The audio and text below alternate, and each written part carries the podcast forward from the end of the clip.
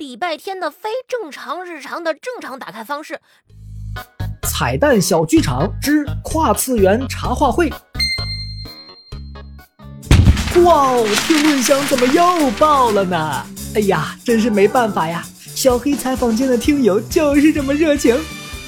哎，等一下，这条评论我要让全世界都听到。小黑的歌声真是娓娓动听，洋洋盈耳，余音绕梁，余音袅袅，绕梁三日，声动良辰，铃籁全韵，一片宫商，如闻天籁。ID 叫虞姬兔线的这位朋友，我不得不说，你很有眼光。听友亮亮九 FP 说，唱的挺好，下次别唱了。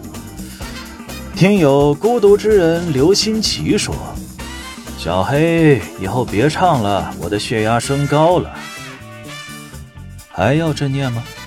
胖大星，你为什么会在这里？当然是来回答朕的十万粉丝的提问了。没有那种东西，你快回去。朕都看到了。听友迷路的开朗电池说。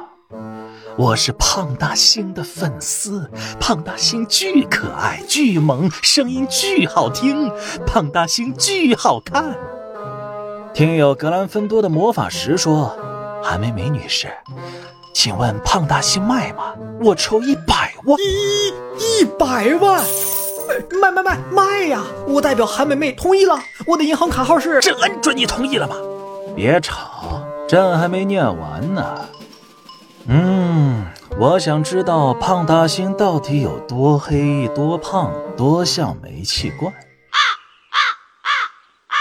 把这个人从我的粉丝队伍踢出去，现在立刻马上，谢谢。哎，胖大星，你冷静一下，有没有可能他本来就不是你的粉丝呢？哎，下一个问题，听友二七九九幺六五六三问。方少锦的节目能不能叫《方少锦化学记》？方少锦，人呢？问你话呢？让我来讲化学公式吗？你们确定能听懂？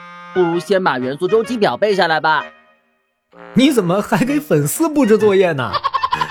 听友电音之王小西问：假如让礼拜天再选一只宠物，他还会选胖大星吗？啊。让我看看是哪个小可爱问了这么可爱的问题。好的，我记住你的 ID 了。这个问题我可以替他回答。